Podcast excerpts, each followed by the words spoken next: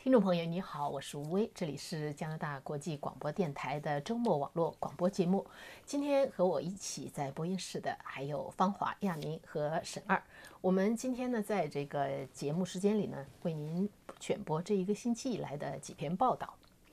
欢迎听友和网友们发表评论和看法。我们的电子信箱是 china at r c i n e t dot c a。我们有这个新浪的微博啊，账号是加拿大国际广播中文。呃，网站呢是 w w w 二 c i n e t 点儿 c a，呃，我们的 Facebook 是加拿大国际广播加拿大国家中文频道。您还可以在安卓商店和苹果商店下载加广出品的加拿大新闻移动 App。另外就是我们每个星期五在北美东部时间上午九点半，我们会有脸书直播，也就是现在。那么呃。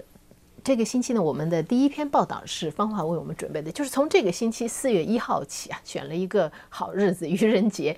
这从四月一号起呢，就是加拿大在四个省开始实施联邦碳税。这四个省这是很大的变化。所以在这四个省实施呢，是因为这四个省的省政府都没有自己的碳排放税呃项目或者计划，所以呢，联邦政府说你不搞，我替你搞。这四个省呢，占加拿大人口的一半，安大略。这个再往第一大人口，然后再往西边是马尼托巴，再往西边是萨斯卡彻温省，然后还有东部的一个新布伦瑞克省。这四个省呢，就是人口占了一半，但是呢，有几个省的这个呃话语权是很大的，像安大略省，安大略省说话呢，那是影响力是很大的。嗯，所以呢，这几个省份呢，都是不但是不搞自己的碳排放税。而且还坚决反对联邦政府的碳排放税计划，但是特鲁多政府呢说不管这一套，还是推行了自己的计划。它最最主要的要点就是说呢，呃，排放者要付费，不能够免费。那么他说呢，我收的钱也不是装进腰包里边，而是分给了嗯各个省的民众。比如说是安大略省，啊，从可以是二零一九年呢可以。开支会增加二百四十四元，但是呢，退税会三百元。到了二零二二年呢，会开支会增加到啊，会开支增加到这个五百四十七，但是会得到七百九呃，开支会增加到五百六十四，但是开退税会增加到六百九十七家元。总之就是没有让不，他就是一个原则，就是不让纳税人受损失，对对吧？但是呢，呃。反对党就是说了，你这个对削减排放呢一点效果都没有，只是一个从老百姓口袋里掏钱的这么一个税收计划，所以是坚决反对。而且呢，但是呢，呃，到目前为止只有一个省，加拿大一个省呢实施了这个，但是效果还是不错的。就是说呢，呃，不列颠哥伦比亚省实行了这么几年了，觉得减排呢是减了百分之五。呃，经济增长了呢百分之十七，这过去的这这几年一个世纪里，所以他们说是成功的项目。就是说，一方面呢没有影响经济，呃呃，你不是不是碳排实施了碳排排放税还促进了经济，这个不知道，但至少就是没有影响经济，没有让纳税人受损受损失。这里面可能比较让保守党人或者说保持保守派立场人。不喜欢的一点，可能还有一个就是保守派有一个特点，就是他不喜欢政府干预市场。这个就典型的是政府干预，先一只手收钱，一只手发钱，这就是这这就是很大的这个政府的干预哈。好的，你这倒是言简意赅啊，这就讲完了。好的，那么我们下面来 来看一看这个呃亚明给我们介绍就是。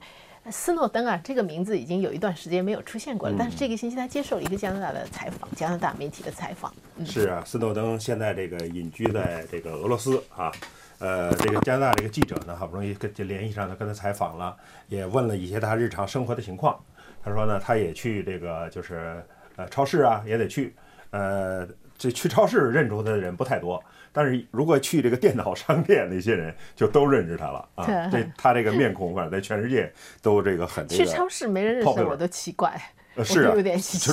超市人都看货，没人不看这个购货的人。然后这个他等于是我们大家都知道，二零一三年的时候，斯诺登因为这个曝光了美国国家安全局的文件，这个文件呢就是怎么监控这广泛的监控一些这个呃政府机构啊和这个民众的这个嗯这个通讯这些信息啊，所以他曝光以后呢，美国就宣布他是一个就是叛国者啊。等于就是这个泄露国家机密嘛，啊，最常说的罪就是这个。结果他就要通缉他，他就开始逃跑。他先跑到是香港啊，那么跑到香港呢，所以他这这次接受加拿大记者采访的时候，为什么采访接受呢？就是因为是加拿大的记者，而这个这呃当时在香港保护他的这个七位难民啊，这个实际上呢，呃都在申请加拿大的这个难民身份。还有就是当时他的在香港，就是为他联系这些的律师，也是加拿大对，这也是我想说的。实际对斯斯诺登一开始逃跑，就与加拿大有上这个千丝万缕的联系了。对这为什么呢？因为在香港的这些律师介绍了这些难民，让斯诺登去他们家藏着去。这个，所以呢，而且这个也是这些律师可能为这些难民争取，呃，他申请是他拿大的身份。对是他们的客户，他们的客户就等于是我估计这客户呢，也是就是说不收钱的客户，是他们这个就是志志愿这些律师啊，志愿的帮助他们。然后这个 这个申请难民的时候，就是他有有一定的这个，好像有一定的司法补助，有一些哦、有司法补助。呃，所以呢，上个星期的时候呢，已经有一对母子母女啊抵达加拿大了啊。这个我们在报道上也提了，这个这个女士呢，她是从菲律宾人，带着她的女儿在香港，但是呢，就是她接受了这个加拿大这个律师的这个要求。呃，把同意把斯诺登藏在他们那个香港住的那个难民的小房子里边儿。另外呢，还有一我我想在这三个星期之间呢，这个斯诺登也不能只在一个地方待着，所以又从这家转到那家，所以还有两家呢，等于是斯里兰卡的难民在香港的难民。这样呢，三个星期的时间还是不安全，因为美国发出这个通缉令嘛，通缉他，所以他就借找机会就跑到这个俄罗斯去了。但是这七个人因为保护了他。所以就被香港这个政府呢，后来知道了以后呢，就也要查这些人。嗯，就是说原来其实难民在香港，其本来呢难民在香港呢是不不受欢迎的，但是出于人道主义义务呢，香港政府也会表面上也会给一点补助啊，给点他们点这个食品上的这个补助什么。但是因为这几个人藏匿了这个孙诺登以后，就把这些都取消了，他们也不能再工作，所以这几个人就生活困境比较艰难，而且还面临被遣返回国的命运。所以加拿大律师呢，这会儿就出场了，因为当他给他们也造成这麻烦嘛，有他的责任嘛，所以就帮助他们申请难民。这个这对母女上星期来了，来了以后当然很高兴了，这个在机场也发表讲话，说这可以开始新生活，可以忘掉那些烦恼了。但是他也希望呢，和律师也是，也希望加拿大加快另外五名那个现在仍然在香港那斯里兰卡难民的这个难民申请的程序。但是就一直还没有。斯诺登去接受采访呢，主要也是要发声，说加拿大呃是比较合适的国家接受这几位难民，而其他这个就是另外五位呢，现在生活也很艰难。比如他斯诺登说的挺恳切的，说他们在生条香香港的生活条件多差，住在那小地下小小狭窄的房子里边。还举一例子，就是说厨房的水槽就是。卫生间的水槽，哦。就等于就没有分分分的厨房和卫生间嘛，就使用一个水龙头，就等于是，呃，这样的呢，这个他就呼吁加拿大呢，那呃来这个接收这些，但是他也怀疑说加拿大为什么这么长时间，从二零一七年开始就给这几个人申请难民，到现在还没通过，斯诺登就怀疑说呢，加拿大政府呢在这事儿上有犹豫，怕这个刺激美国，因为是接收美国人通缉的逃犯的那个保护者嘛，所以呢，这个但是加拿大政府现在说呢，我们并现当然这个已经接受了两个，这个证明加拿大已经迈出这一步了，不是说为了吧，所以加拿大相关部门就说呢，这个已经进入这个难民申请程序呢，会由这个移民部的或难民申请委员会来审理，我们不会干涉。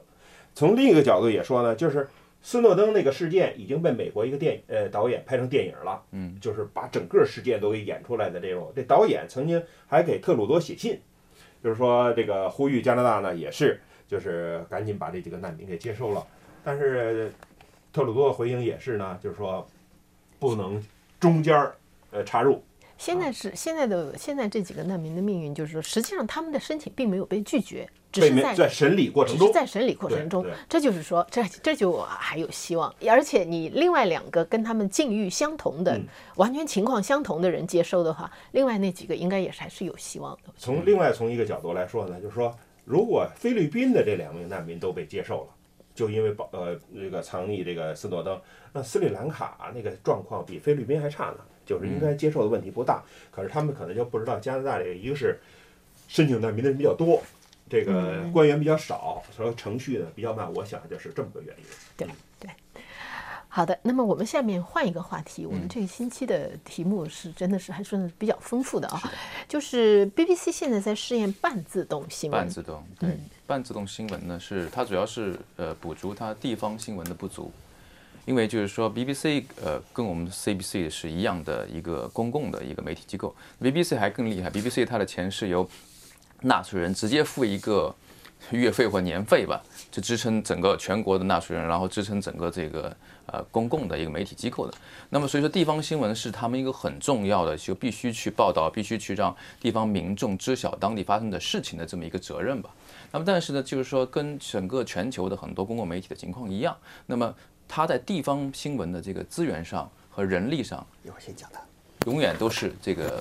就是就是不够不足的。那么就是说，他们就还想采取很多方式来弥补这个不足。那么它这种半自动或自动新闻的这种方式呢，它其实它是开发了一个，其实不叫一个整个系统，是叫一个管道吧，一个渠道，叫那个 cycle 这个这个渠道。那么这个渠道呢，就是说它让就是说整个就是说新闻，你从数据，他举了一个例子，他说，比如像像英国的。它的那个医疗系统啊，英国的医疗系统跟加拿大医疗系统一样，也是庞大的要命啊，民众意见很大。那么怎么样让它能够更透明呢？就是说这个医疗系统，它它会它自己建立一个数据库，就是说它为了让民众知晓，但民众是不可能去这些数据库每天去查这些数据，对不对？那多枯燥啊，也看不懂这是什么意思。然后呢，它就是说这个数据进入到它的管道以后呢，它能够进行分析，找出就是亮点。然后按照各种的不同的这个这个地方吧，不同的这个呃，按照邮政编码来分不同的地方。然后呢，就是说它再进入另外一个模块，这个模块呢是原来有记者写过很多类似的报道，然后他用一个应该是有人工智能在里面的分析它的模板，然后设计了很多不同的模板，然后这个数据跟模板搭配在一块儿，然后再自动生成它的图形图像，插入到这个里面，然后就形成了一篇文章。那这篇文章不会很长，但也是很及时性的更。更新的，让民众知道说，哎，我这个医院现在，哎，在这个月处理了多少个这个病人，然后在全国排名第几啊？是不是上升了、下降了？是这种情况下，那么就是说，在这种这个模板之下呢，就是他现在就是说，让民众呢能够很快的知道，他不需要说很多的这种参与。但有一点，他声明他说，在目前情况之下，他还是需要记者去做最后的审核的，因为这个到底是刚开开始实验的这么一个叫什么一个项目吧。但是他同时也说到，他们做这个的目的是为了最后不需要人去审核。他说他们觉得这种这一类的这个这个记者写的这个文章是非常模块化的，就过多的这个让记者浪费时间在这种重复的事情上。他说应该把记者从这种就是说枯燥的这种写作这个范围之内，或者说这种创造中解放出来，然后去投入到比如说你去采访病人呐，比如采访真正的这个医生呐，比如说采访民众啊，应该是把地方新闻的资源往那方面去靠。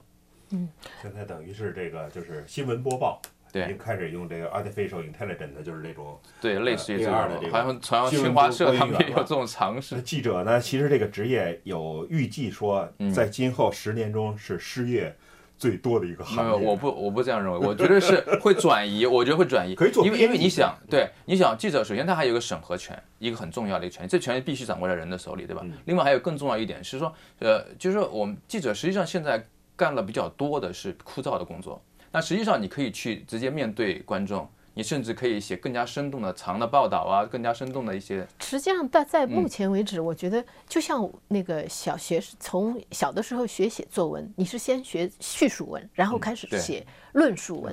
你在写叙，我觉得现在人工智能或者是半自动生成器，它在于那个就是涉及到数字、涉及到一定模式的，这个叙述文。它那个是比较强。你要是说到了论述文，你要分析，你要涉及到跟人和人的交流，还有就是说新闻有一个问题，有一个责任很重要，就是你你这个你报道了这个，如果出了错，如果在司法上有错，你不能让那个机器负责，对对吧？你就是说到目前为止，你还是，但是呃，嗯，这个就是技术上的技术上的进步，它肯定会影响到会在今影响到后来的今今后的就业和今后的这个职业发展，发展这个是这方向这个就以后我们再再慢慢的再详细说，肯定会讲等到到到到发展到这个时候的时候，肯定还会 再继续讲到这个事情。那么现在我们呃这个亚明，我这个星期呢，你做的这个这也是这个星期的大新闻，就是说呃自由党内你可以把它叫做地震也好，内战也好，反正就是出了一件大事。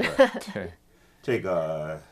原来我没想到这件事儿哈，就是还在不断的这个膨胀，不对对。断这个发酵。是这个你你你先讲，然后明天如果是接下来的发展，如果是我可以，补充。不断的 发酵，还有我们一直在也跟踪的报道嗯啊，而且这个在这个不管是加拿大广播公司的这个新闻中啊，还是在当地的这些媒呃纸质纸媒中啊，也一直在这个报道哈，从从不同的角度，等于就是说这星期一个。新这个事件发展到一个新的阶段，就等于是这两位前部长在蓝文玲事件上没有同意，没有这个按照这个总理或者说党内这个想处理的意见处理啊，没有让这个蓝婉玲公司呃这个就是这个补救签以签署补救协议的方式免于刑事起诉，没这么做。这呃这个司法部长还有就是呃，因为司法部长面临的压力。呃，而表示同情的原来的这个财经委员会主任、两位女士，国库委员会主国库委员会主任啊，国库委员员会主主任，嗯结果都被开除出自由党议员团了。嗯啊，他们就是说，呃，自己呃现在在议会里还待在议会里，是因为他们是选民选上来的，不是说党任命的，所以他还能留在议会里，但是他已经不是作为独立的议员了。独对独立党派对非党无党派就是说嗯他们已经不是自由党党内的，不仅开除了议员团，等于也不是自由党一个一种人了，对不谓的惩不是自由党的人了，等于其实是自由党一个非常大的损失啊。这从这个角度来讲，因为本来这个损失，这个损失来自两个方面，一个是就是说这个这两位都是自由党内的重要阁员，司法部长、国库呃国库主席呃主任，这都是重要的。呃，再一个就是说呢，特鲁多这个组阁的时候呢，一直说他多么的尊重女性，让女性在这个阁员中占一半的这种位置什么的。结果失去两位以后呢，又招致这个别人的质疑。实际上，前司法部长呃威尔森·雷布尔德，他还有一个很重要，就是至少是当时自由党很看重的身份，他是原住民。嗯对对，这个嗯司法部长还是这个原住民，所以从昨天开始吧，又有这个原住民提出来了，说你把我们这个原住民的司法部长都开除了，开除了，你对是和解是真有诚意吗？是不是？所以牵出了好多这些问题吧。这所以这个事然后女，年轻女性到了议会，说你把女你把女部长开除了，你还是不是女权主义你还说者？女权，还不尊重女性，是不是还尊重女性的平等？对，总之，所以就是特鲁多焦头烂额焦头烂额。牵出了很多事儿。刚才一开始你就说到这个四月一号是愚人节，愚人节真有报纸和这个媒体发了一条这个 愚人节消息，说特鲁多那个辞职了，呃还真有人信呢，因为他现在已经到了这个边缘了，你知道吗？就是说真辞职也不会多惊讶让人们，嗯。嗯，行，你你这个，然后接下来呢，就是你刚才说，就是他们把他们两个开除以后，你就是大家都在呃引发了就是整个全国媒体的关注，然后到了到了昨天呢，就是在第二天呢，然后又有自由党内部的几个消息来源流露出，就是实际上为什么会拖了，因为。这个事情，特鲁多引起的批评两方面，一方面说他容不下反对。的声音，所以就把人开除了，就是容不下呃不同的意见；另外一方面就是说他。拖了这么长时间才处理，说明他缺乏领导魄力。那么昨天流出来的这个，昨天流出流流呃披露出来的消息呢，就是实际上在这一个多月里面，他们双方一直在紧张的谈判对。就是自由党实际上不希望，就至少特鲁多高层他们不希望看到这样的情况出现对。但是最后就是一直谈到星期一，BC 省的那个议员团主席一直在，据说是和威尔森·雷布尔德一直谈到星期一，还是就是说没有办法，最后没办法说回来。星期二的时候，结果就发生了这样的事。然后现在呢，就是从呃说出来的，比方说威尔森·雷布尔德提出来的条件这些条件引起的评论，还有就是这个事情最关键的还有一个就是到底 SNC 烂完零最后这个事情怎么处理？这个事情实际上是。在所有的这些纷纷 扰扰扰之外的，这个是给一个中心点，这个还没有解决。是是，所以这个事情也是，接下来还有的说。中心点现在也这不也，呃，《方法也报》有新闻，就是说这个拉瓦林是不是用了这个从政府拿的贷款？我今天也有一个新闻。啊，您今天也有写，好的。那么我们这个先告一段落，呃，接下来请呃芳华介绍一下，就是现在有一个趋趋势，就是有有一些医学院的有一些医生选择非全职工作，半半日工作。星期五，今天星期五刚发了一个消息，就是加拿大的工作就业的这个数字。一说就业数字，就有全职工作跟非全职工作。那么医生呢？一般人印印象里边，那医生好像没有半日制工作、非全职工作的。那说医生肯定是全职工作，因为什么呢？因为做医生培养一个医生很不容易，花很多钱。你而且这个医生呢，特别是在加拿大这样的这个公费医疗体系里面，很缺医生。那么医生要做半日制工作，很一般的人是很难想象的。实际上呢，加拿大呢有百分之十五的医生呢是半日制工作的，所以这个我当我看到这个消息这个数字的时候，我也我也挺吃惊，这么高的比例。但是呢，这个有支持跟反对，所谓的医生是不是应该可以做非全职工作的？反对的意见主要有三个方面。第一个呢，就是说是加拿大缺乏医务人员，刚才我讲了是公费医疗系统，好多人就一直找不到呃家庭医生。那么在这种情况下呢，你还干半日工作，那就是说你本来能看的这个医生呢，有有病人的有一半就没有了，你还得再去去找新的医生，而新的医生呢又找不到。第二是加拿大的教育体系呢是政府巨额拨款的，换句话说呢，那些能上能上医学院的学生呢是拿着政府的这个拨款的，也就是说呢，你是拿了政府的拨款，拿了纳税人的钱，出来以后毕业以后，你又不为纳税人服务，觉得这有点说不过去。还有一个第三点就是加拿大医学院呢都说是百里挑一才能进得去，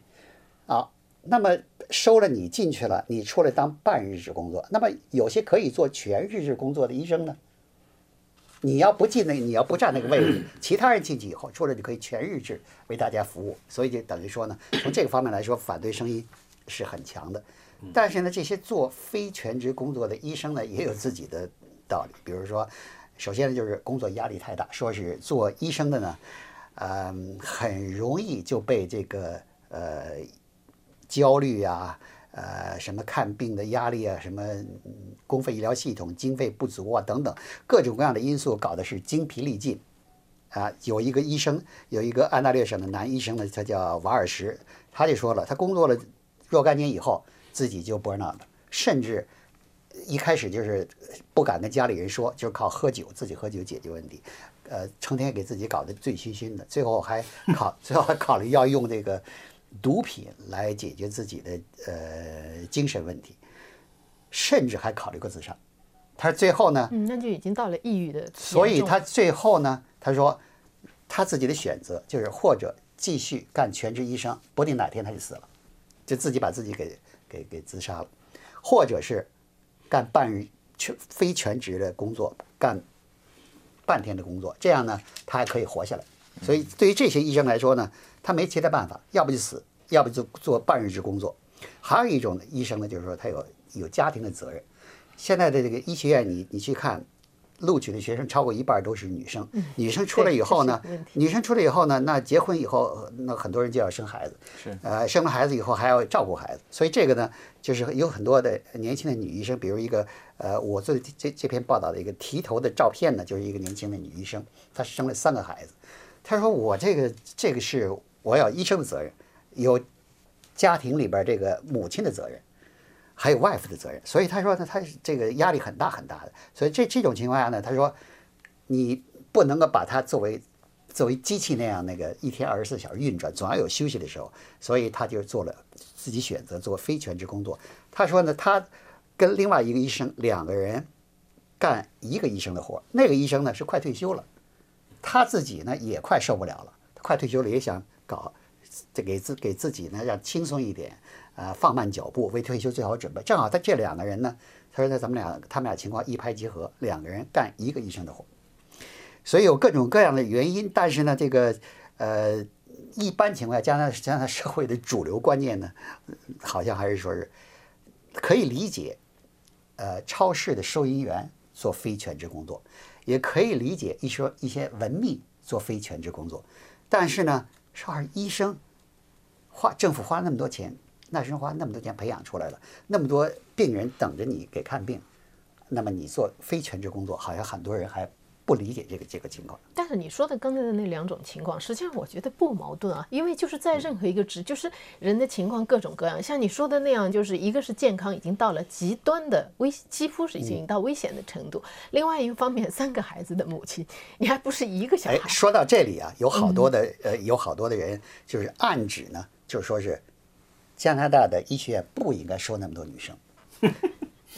这又牵涉到很多更多，比如说是这个社会平等的问题、男女平等的问题，还有说是是不是是不是所有的职业都适合女生去做的？你比如说军人里边要搞搞男女平等，那女的也去也去参军，参军可以了，你的做后勤工作，那么女的好多女女军人也说了，那么咱们还要男女平等，你能上前线，我也可以上前线，对不对？我觉得这个还有救火救火队员也是说了，那男女平等，那女的可以，男的可以做，女的也可以做。